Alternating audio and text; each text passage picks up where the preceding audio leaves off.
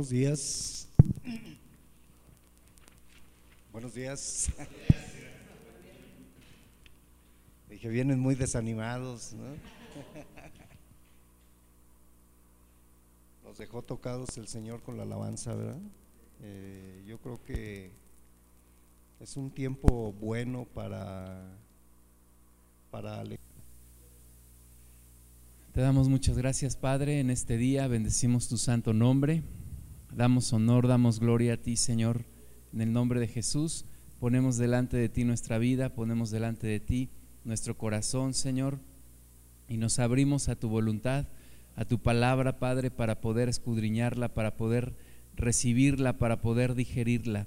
En el nombre de Jesús estamos reprendiendo todo demonio, lo echamos fuera en el nombre de Jesús y todo argumento que se levanta en contra del conocimiento de Dios es echado fuera en el nombre de Jesús. Y solamente, Señor, sea tu presencia, Espíritu Santo, hablando a nuestros corazones, hablando a nuestro ser. En el nombre de Jesús pedimos, Señor, tu manifestación grande, tu manifestación maravillosa aquí con nosotros, quitando en el nombre de Cristo toda carga, toda preocupación, todo enojo, toda ira todo aquello que, Señor, se opone al conocimiento de ti, lo echamos fuera en el nombre de Jesús y declaramos, Padre Santo, que tu palabra penetra en nuestros corazones y nos llena. Te damos la gloria, te damos la honra, Señor, en el nombre de Jesús. Amén. Bueno, vamos a ver en el libro de Lucas, en el capítulo 1, Lucas 1, Vamos a ver hoy del versículo 34 al 38. Lucas 1, 34 al 38. Dice, entonces María dijo al ángel, ¿cómo será esto? Pues no conozco varón. Respondiendo el ángel le dijo, el Espíritu Santo vendrá sobre ti y el poder del Altísimo te cubrirá con su sombra, por lo cual también el santo ser que nacerá será llamado Hijo de Dios. Y he aquí tu parienta Elizabeth, ella también ha concebido hijo en su vejez, y este es el sexto mes para ella, la que llamaban estéril, porque nada hay imposible para Dios. Entonces María dijo, He aquí la sierva del Señor, hágase conmigo conforme a tu palabra. Y el ángel se fue de su presencia. Tenemos en, en, la Biblia, en todo lo que es el Antiguo Testamento, algunos nacimientos milagrosos. Tenemos algunos milagros que Dios hizo a través de los cuales nacieron algunas personas. Por ejemplo, eh, Isaac. Isaac lo tenemos en, en Romanos capítulo 4 versículo 9, dice que no se debilitó la fe de Abraham, dice no se debilitó en la fe al considerar su cuerpo que estaba ya como muerto, siendo casi 100 años, siendo de casi 100 años, o la esterilidad de la matriz de Sara. Entonces el milagro del nacimiento de Isaac viene tanto por la edad de Abraham como por la edad de Sara, y la esterilidad que había en la matriz de Sara. Tenemos también el caso de Sansón en jueces 13.2. Eh, nos habla de un hombre de Sora, de la tribu de Dan, el cual se llamaba Manoa, y su mujer era estéril y nunca había tenido hijos.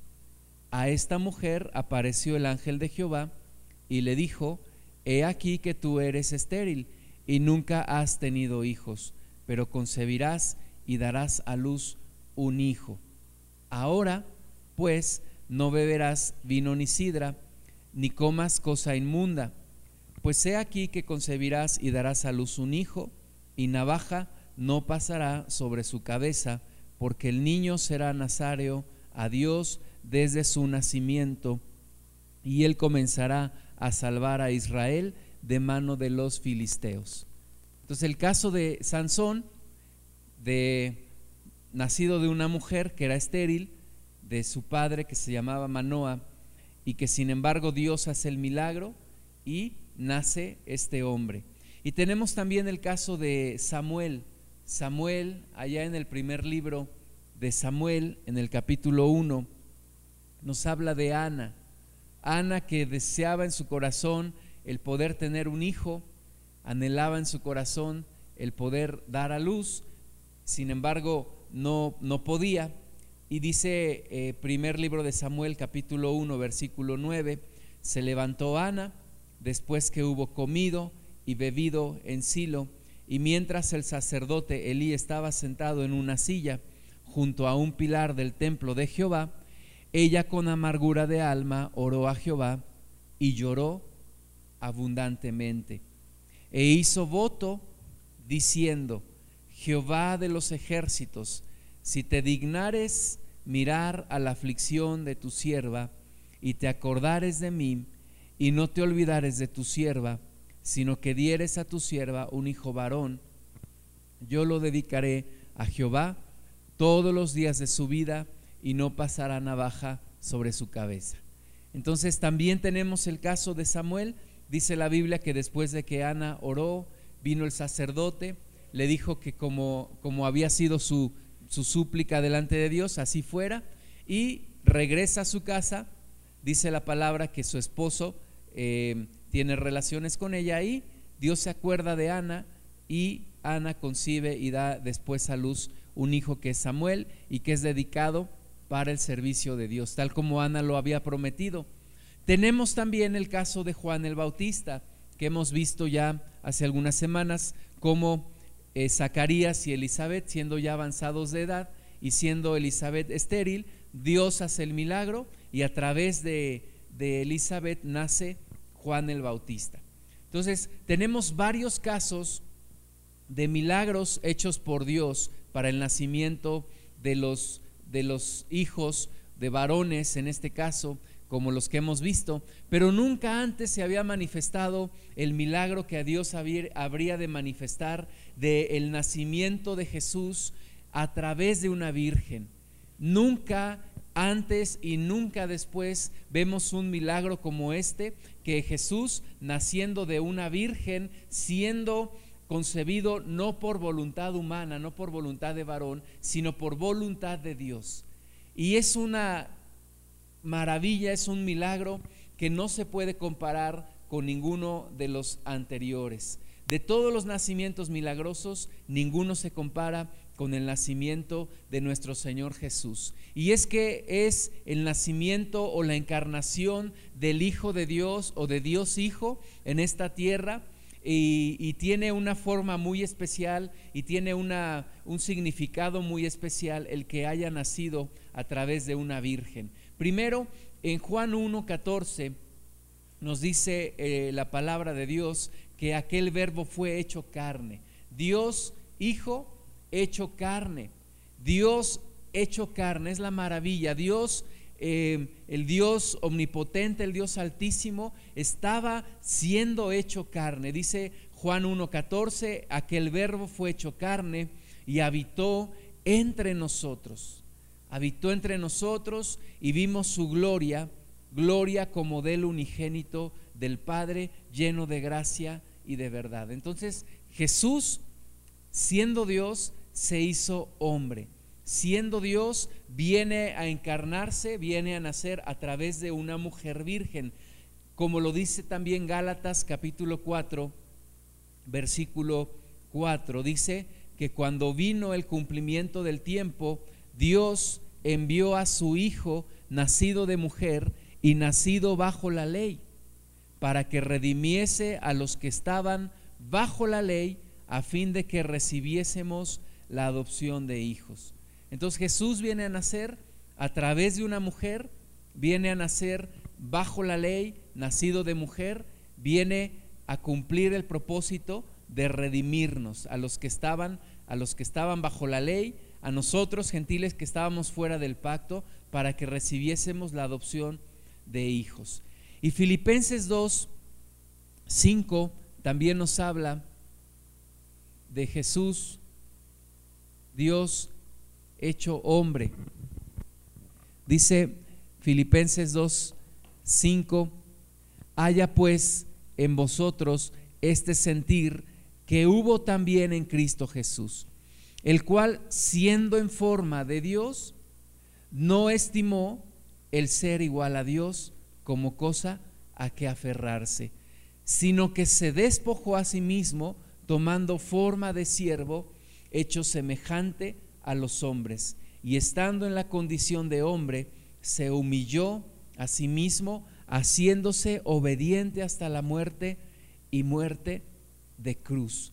Entonces Jesús, siendo en forma de Dios, no estimó el ser, el ser igual a Dios como cosa que aferrarse, sino que se despojó a sí mismo y tomó forma de siervo y se, hizo, y se hizo semejante a los hombres. Y estando en esa condición de hombre, ejecutó el acto de la redención por medio de su muerte y muerte de cruz.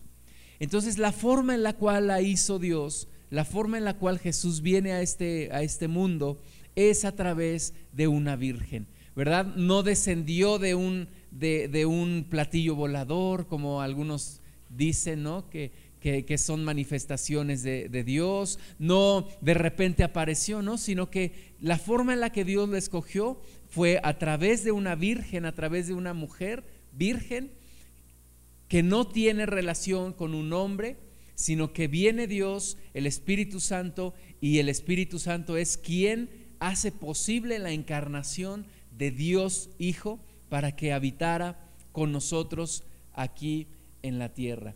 Ahora, ¿por qué es importante creer eh, el nacimiento virginal de Jesús? Primero porque necesitamos entender que Jesús es Dios. Jesús es Dios y Jesús es hombre. Jesús es Dios, vamos a ver algunas, algunas citas que nos muestran que Jesús es Dios. Primero, Juan capítulo 1, versículo 1 nos dice que en el principio era el verbo y el verbo era con Dios y el verbo era Dios. Categóricamente está afirmando que Jesús es Dios. Jesús es Dios, también lo tenemos en Juan 10, 30, ahora afirmado por el mismo Jesús. Dice Jesús, yo y el Padre uno somos. Yo y el Padre uno somos. Está diciendo Jesús que Él y el Padre son uno, que Él y el Padre son el mismo, que Él, por lo tanto, es Dios. Lo tenemos también en Romanos capítulo 9, versículo 5. Dice, de quienes son los patriarcas y de los cuales, según la carne, vino Cristo, el cual es Dios sobre todas las cosas, bendito por los siglos. Amén. Lo dice ahora el apóstol Pablo, Romanos 9:5. Jesús es Dios, es Dios sobre todas las cosas. También lo dice Colosenses 2:9, dice, porque en Él habita corporalmente toda la plenitud de la deidad. Entonces, toda la plenitud de la deidad habita en Cristo. Toda la plenitud de la deidad habita en nuestro Señor Jesús. ¿Por qué? Porque Él es Dios. Luego dice Tito capítulo 2, versículo 13, dice, aguardando la esperanza bienaventurada y la manifestación gloriosa de nuestro gran Dios y Salvador Jesucristo. Nuestro gran Dios y Salvador Jesucristo. Jesucristo es Dios. Y luego Romanos 1.3 dice acerca de su, de su Hijo, nuestro Señor Jesucristo, que era linaje de David según la carne. Aquí tenemos la afirmación de que Jesús es hombre. Jesús es Dios y Jesús es hombre también. Es la encarnación de Dios. Es Dios hecho hombre. Romanos 1.3 de nuevo, acerca de Jesús, nuestro Señor Jesucristo, que era del linaje de David según la carne. Y primera de Timoteo 2.5 nos dice porque hay un solo Dios y un solo mediador entre Dios y los hombres, Jesucristo hombre. Jesús es Dios y Jesús es hombre. Y para poderlo eh, entender un poco mejor, entendemos que entonces Jesús siendo Dios no es engendrado por un hombre, no, no viene a ser encarnado por voluntad de hombre, no interviene un hombre en la concepción de nuestro Señor Jesucristo, sino el Espíritu Santo. El Espíritu Santo viene, eh, como leímos, a través de una virgen y logra la encarnación de Dios Hijo. Predicar que Jesús no nació de una virgen es predicar acerca de otro Jesús. Algunas personas ponen en, juicio y ponen en duda el hecho de que Jesús nació de una virgen. Pero predicar otra cosa, predicar o no creer que Jesús nació de una virgen, es predicar otro evangelio y es predicar acerca de otro Jesús. Eh, Pablo dice en segunda de Corintios capítulo 11 versículo 4 segunda de Corintios 11 4 dice porque si viene alguno predicando a otro Jesús que el que os hemos predicado o si recibís otro espíritu que el que habéis recibido u otro evangelio que el que habéis aceptado bien lo toleráis nosotros no podemos tolerar el que algunas personas no crean el nacimiento de Jesús a través de una virgen. Jesús nace a través de una virgen. Jesús nace a través de María, una virgen en un lugar llamado Nazaret. Entonces es fundamental creer en el nacimiento de Jesús a través de una virgen. Cuatro razones por, por las cuales es importante. Primero, porque si no creemos que Jesús nació de una virgen, como lo dice el Evangelio, entonces, ¿cómo podemos creer en la resurrección? ¿Cómo podemos creer en la redención y en la salvación? No podemos creer unas cosas de las que dice el Evangelio y otras no. Tenemos que creer toda la verdad del Evangelio. Y si el Evangelio dice que Jesús nació de una virgen, es porque Jesús nació de una virgen. Segundo punto, Em, el nacimiento de Jesús a través de una virgen nos muestra que Él no es engendrado por voluntad de varón y, y que es encarnado de una manera sobrenatural por el poder de Dios. El poder de Dios estuvo involucrado activamente en el nacimiento de Jesús hombre, en la encarnación de Dios Hijo. Entonces no creerlo sería no creer este, esta manifestación sobrenatural del poder de Dios. Tercero, nos muestra también la humanidad de Jesús. Es decir, Jesús realmente nació. Jesús realmente estuvo con nosotros. Algunos eh, piensan que solamente es una historia, pero hay, hay fundamentos históricos para demostrar que Jesús realmente nació y nació de una virgen. Y, cuarto punto, nos muestra también que la gracia de la salvación es por voluntad de Dios y no por esfuerzo humano. No estuvo involucrado el esfuerzo humano en el nacimiento de Jesús, sino el poder de Dios, el poder del Espíritu Santo, que hace que Jesús pueda encarnarse, que hace que el Hijo de Dios pueda nacer en, esta, en medio de esta humanidad.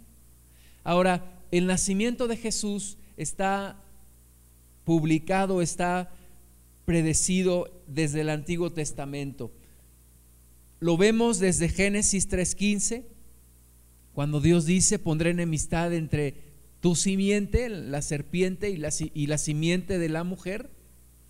Vemos ya a Dios hablándonos de Jesús. Lo vemos en el Salmo 2.7.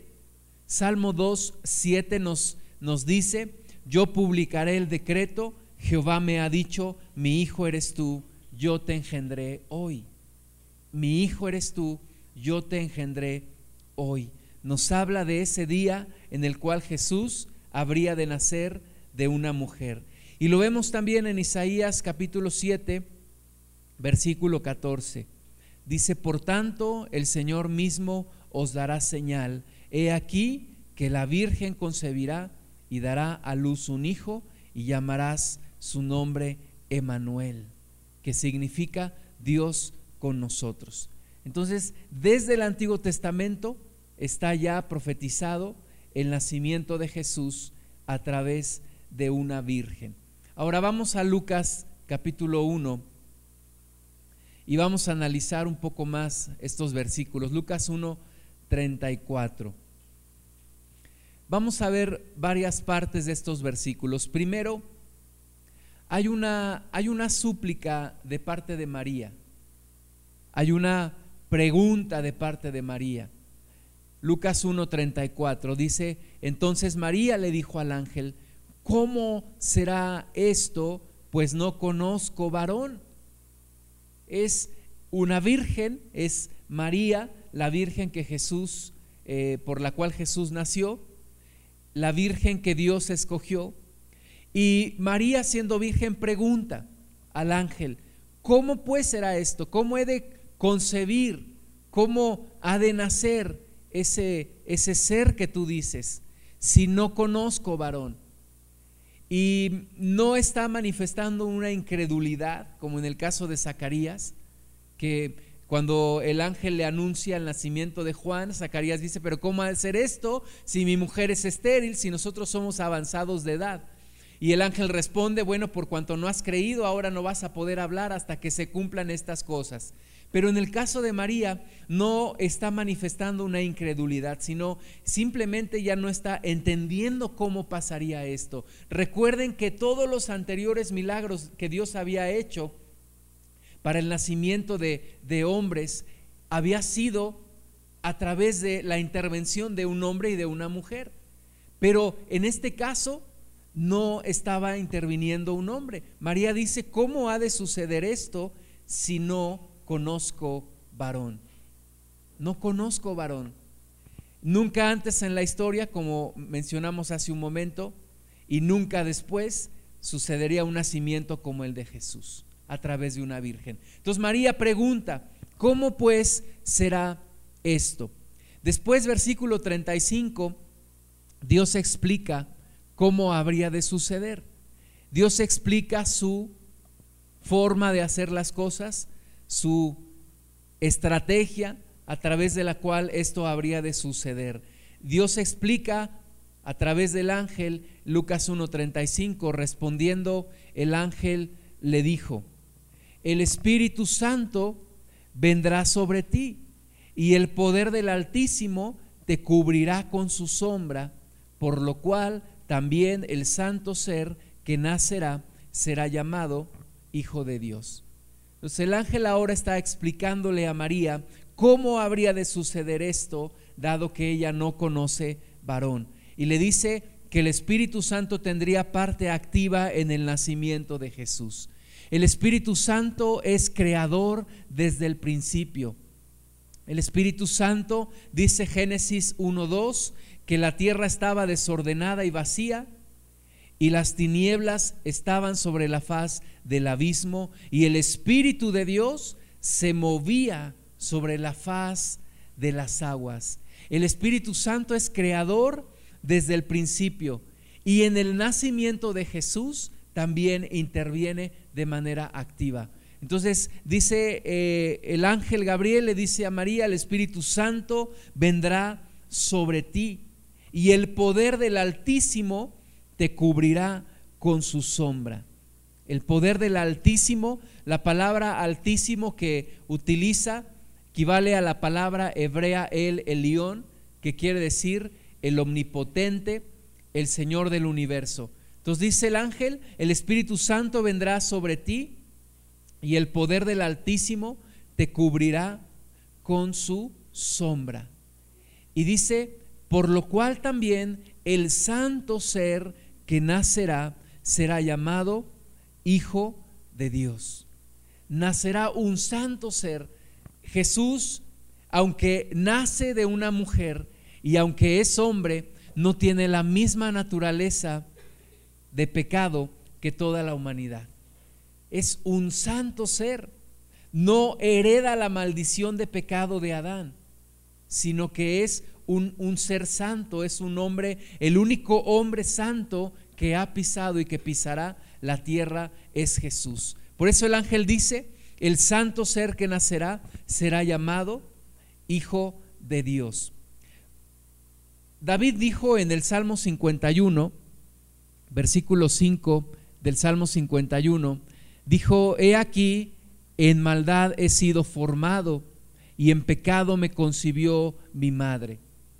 Y algunos interpretan esto como, como que tal vez David nació de una relación no lícita de su padre Isaí con alguna mujer. Pero realmente lo que está diciendo David es que todos nosotros, toda la humanidad, ha heredado el pecado del primer hombre, Adán.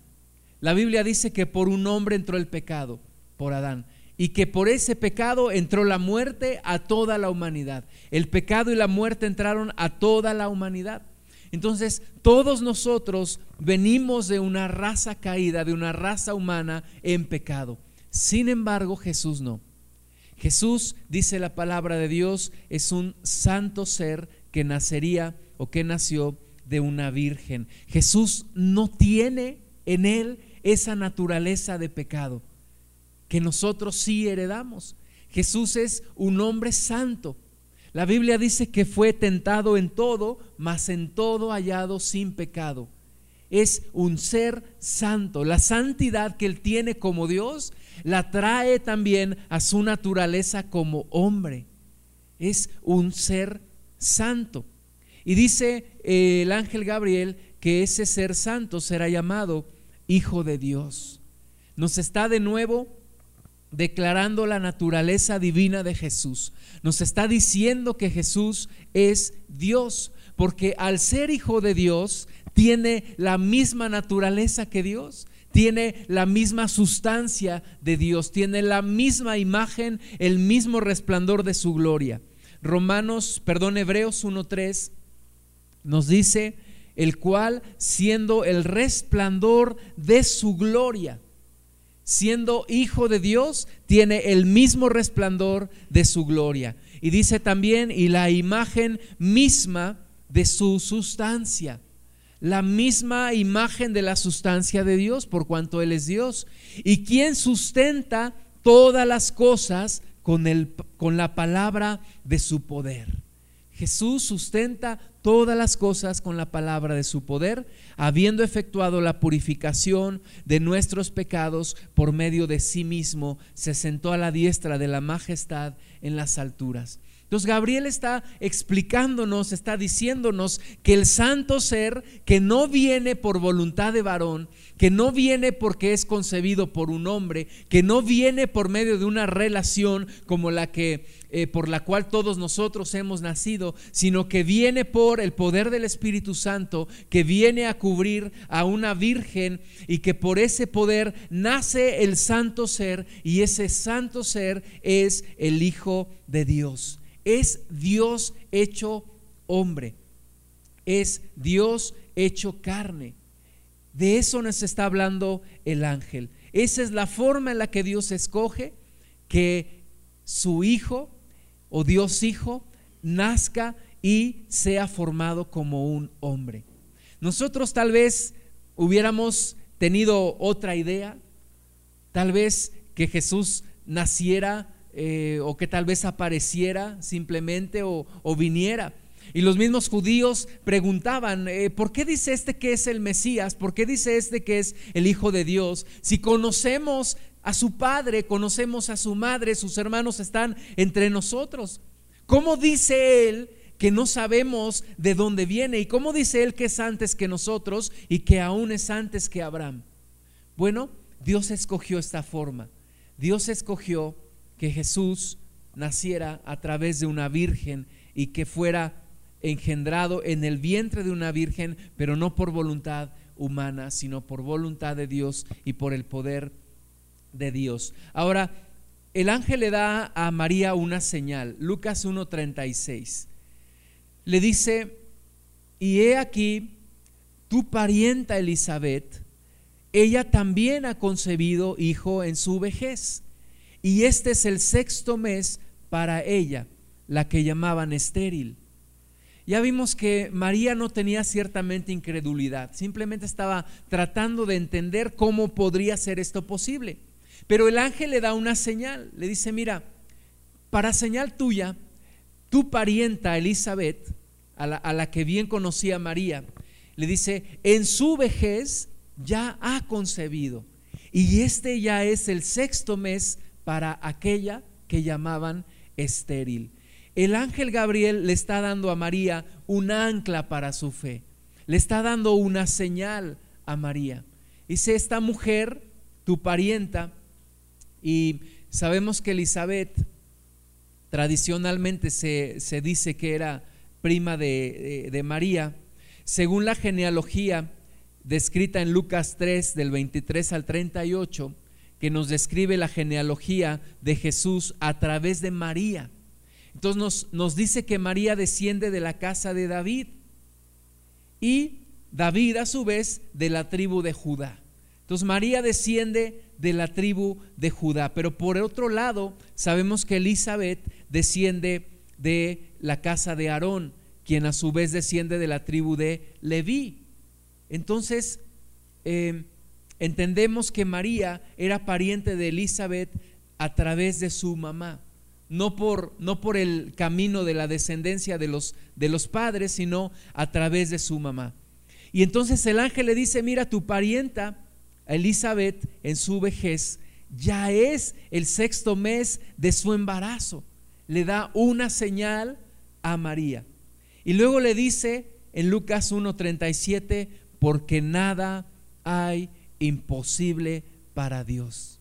Nada hay imposible para Dios.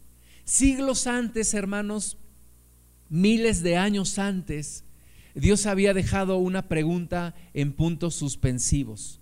Allá en Génesis 18, cuando Dios viene con Abraham y, y, le dice a Abraham, mira, Abraham, la promesa que yo te hice es verdadera y, yo cumplo mis promesas. Viene con, con Abraham y le explica lo que habría de suceder, lo que habría de pasar. Le dice, mira, en, en Génesis 18, 10, de cierto volveré a ti, y según el tiempo de la vida, he aquí que Sara, tu mujer, tendrá un hijo. Pero Sara estaba escuchando a la puerta de la tienda que estaba detrás de él. Y dice el versículo 11 de Génesis 18 que Abraham y Sara eran viejos de edad avanzada y a Sara le había cesado ya la costumbre de las mujeres. Y entonces versículo 12 se rió pues Sara entre sí diciendo después que he envejecido tendré deleite siendo también mi Señor ya viejo. Entonces Jehová dijo a Abraham, ¿Por qué se ha reído Sara diciendo, ¿será cierto que he de dar a luz siendo ya vieja? Y Dios hace una pregunta. ¿Hay para Dios alguna cosa difícil? ¿Hay para Dios alguna cosa ya ni siquiera imposible? Dice Dios. ¿Hay para Dios alguna cosa difícil? Y miles de años después, el ángel Gabriel le dice a María, respondiendo esa pregunta, le dice, porque nada hay imposible para Dios. Para Dios nada es imposible. Está diciendo María, mira, tal vez tú no entiendes esto. Tal vez tú no comprendes, tal vez tú puedas recordar los milagros que Dios ha hecho en los nacimientos de algunos hombres, como el mismo Isaac, como Samuel, como el mismo Juan el Bautista. Tal vez tú no puedas entender cómo puedes dar a luz un hijo sin que hayas conocido varón. Pero el ángel le dice, María, nada hay imposible para Dios. Nada hay imposible para Dios. El Salmo 115, versículo 3, dice, nuestro Dios está en los cielos, todo lo que quiso ha hecho. Dios todo lo que ha querido lo ha hecho. Para Dios no hay nada imposible. Para Dios no hay reglas, eh, lineamientos de decir, bueno, porque esto tiene que ser de esta forma, porque ha sido así en el pasado, sino que Dios dice la palabra que crea de la nada. Dios hace un camino donde no hay. Dios crea cosas nuevas todos los días. Y el ángel le dice a María, mira, para Dios no hay nada imposible. Y entonces viene la respuesta de María. Lucas 1, 38. Entonces María dijo, he aquí la sierva del Señor, hágase conmigo conforme a tu palabra. Y el ángel se fue de su presencia. María, yo creo que eran tantas ideas, tantas cosas que habían pasado en, en tan solo unos minutos, lo que el ángel le estaba anunciando, eh, lo que María podía haber pensado, porque el hecho de que María estuviera embarazada sin conocer varón y estando desposada con José, tenía un riesgo. Y el riesgo era que la acusaran de adulterio. Y entonces, a pesar del riesgo, a pesar de lo grande de la noticia, a pesar de lo incomprensible de la noticia, porque aún a ti y a mí nos cuesta trabajo entender que Jesús nació de una virgen, a pesar de todo eso, la respuesta de María es, he aquí la sierva del Señor, hágase conmigo conforme a tu palabra. María tiene una actitud humilde, una respuesta humilde que demuestra una total sumisión a Dios y a su voluntad. Y es un ejemplo para nosotros esta respuesta. Decir, mira Dios, a pesar de las implicaciones y aunque no entiendo al 100% lo que me dices, aquí estoy, soy tu siervo, hágase conmigo como tú has dicho. Hágase tu voluntad completamente se rinde María a la voluntad de Dios. Ahora, quiero mencionarles que en, Juan 8, 41 está Jesús hablando con los judíos. Y le dicen los, los judíos, eh, tienen una discusión con Jesús, Jesús está enseñándoles y aún dice la palabra que eran judíos que habían creído en él. Pero el hecho de creer no quiere decir que eres discípulo de Jesús. Estos judíos habían creído, pero había todavía dureza en su corazón. Y dice Juan 8, 41, dice, vosotros hacéis las obras de vuestro Padre. Entonces le dijeron, nosotros no, no, somos nacidos de fornicación. ¿Por qué le dicen a Jesús, nosotros no somos nacidos de fornicación? Porque había una mentira judía que decía que, que Jesús había nacido eh, de María, pero siendo engendrado por un hombre romano. Entonces los mismos judíos le dicen a Jesús, mira Jesús, nosotros no nacimos de fornicación. Nosotros no somos nacidos de fornicación, un Padre tenemos que es Dios. Y luego aún más adelante le dicen, no, no tenemos nosotros razón al decir que tú eres samaritano y que tienes demonio. Están desacreditando el nacimiento de Jesús. Y es una doctrina de demonios que continúa hasta el día de hoy. Pero María asumiendo el riesgo de aún que la llamaran adúltera o aún de que pudieran haberla matado, ella sumisamente acepta la voluntad de Dios y dice, hágase, hágase como tú has dicho. He aquí la sierva del Señor. Y cuando ella dice la sierva, la palabra que debemos entender es que ella está diciendo, he aquí la esclava del Señor hágase completamente en mí como has dicho, hágase tu voluntad. Y hay un error, un error grave en convertir a María, la sierva del Señor, haberla convertido en la reina del cielo, como hoy ha sucedido. Ya veíamos la vez pasada que hay un error y una herejía al magnificar la figura de María. María dice, he aquí la sierva, la esclava del Señor, hágase como tú has dicho, hágase como Dios quiera en mi vida. Pero hoy en día sabemos que la religión adora a María no como la sierva del Señor, no la ve como la sierva del Señor, sino la ve como la reina del cielo. Pero no hay reina del cielo. En el cielo no hay reina y rey, en el cielo solo hay rey, que es Dios.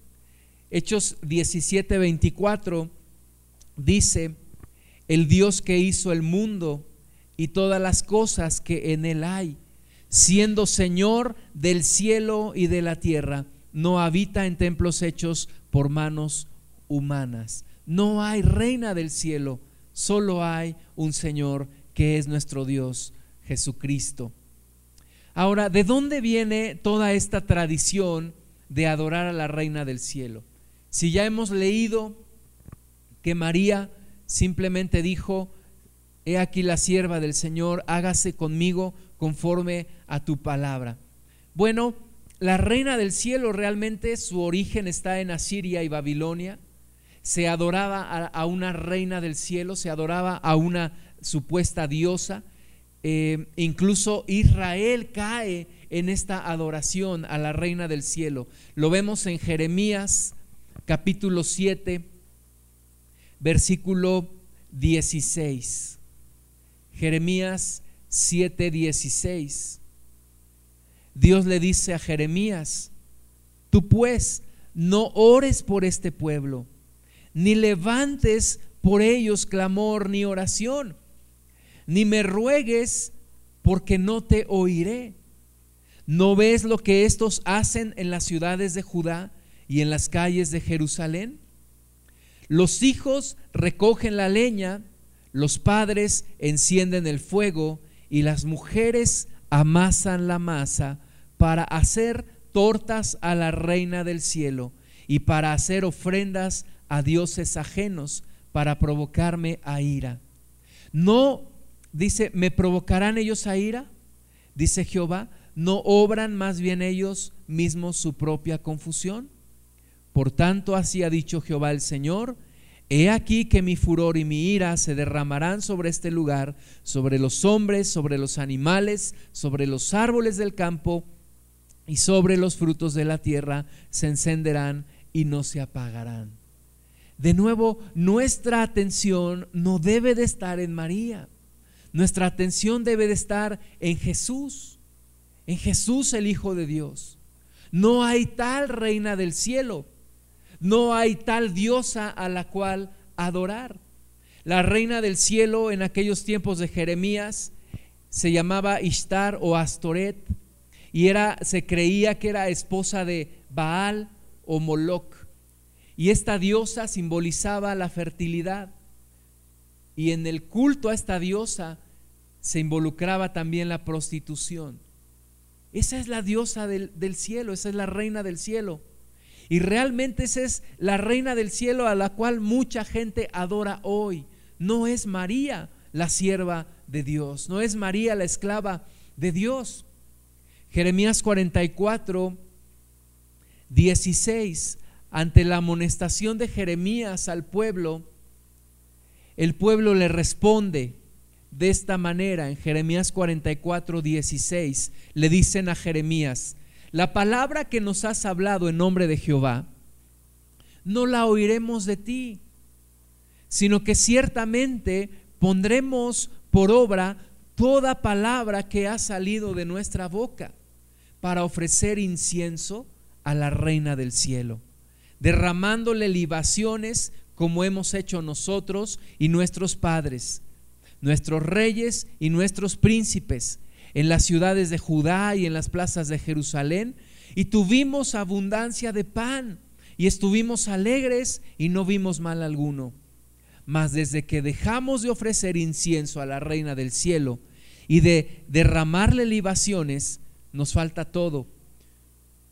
Y a espada y de hambre somos consumidos. Y cuando ofrecimos incienso a la reina del cielo y le derramamos libaciones, ¿acaso le hicimos nosotras tortas para tributarle culto y le derramamos libaciones sin consentimiento de nuestros maridos. En estos próximos días vamos a volver a ver una gran cantidad de personas adorando supuestamente a la Virgen María. Pero no es a ella realmente a quien están adorando. No concuerda la respuesta de María diciendo, he aquí la sierva del Señor, hágase conmigo conforme a tu palabra. No concuerda esa, esa, esa imagen o, ese concepto de María con el que hoy tiene la gente de una reina del cielo, a la cual adoran, a la cual dirigen y como en los tiempos de Jeremías, está involucrado en el culto no solamente las mujeres o no solamente los hombres, sino toda la familia. Y toda la familia está rindiendo culto a una supuesta eh, diosa reina del cielo.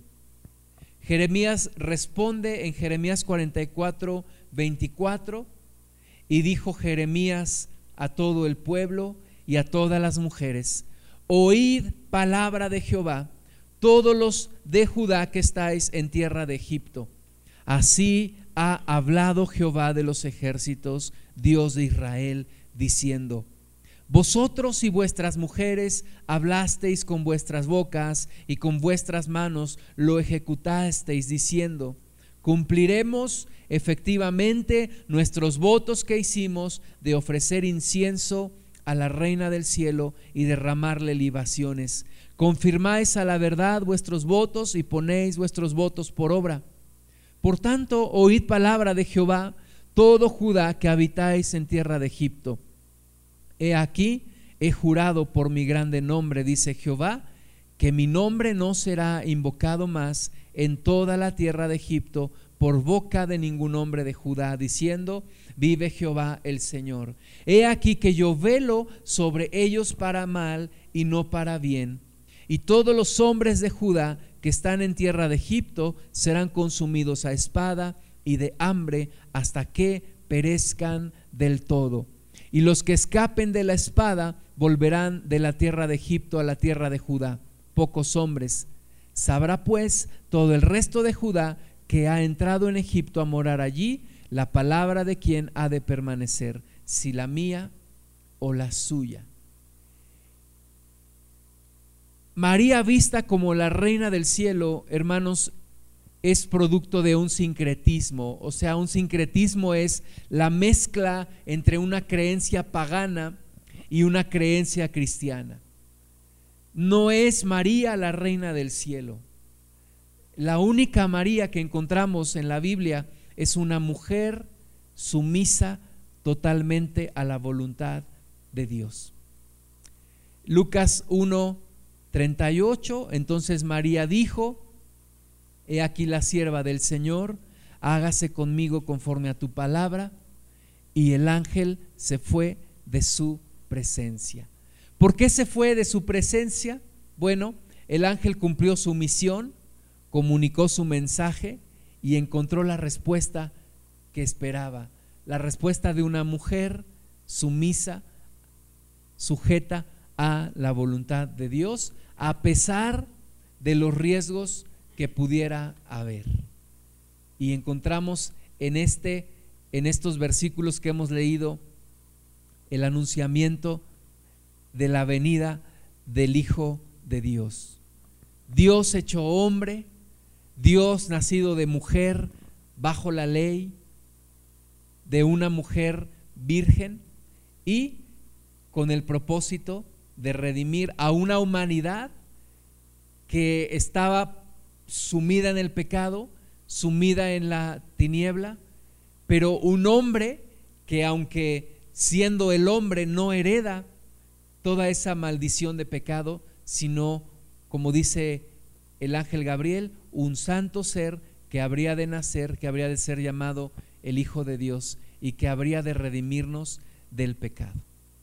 Vamos a orar Señor, te damos muchas gracias por tu palabra, por tu soberanía, Señor, por la forma en la que tú haces las cosas, porque no depende de nosotros, Señor, sino depende de ti, depende de tu favor, depende de tu misericordia, depende de tu gracia, Señor.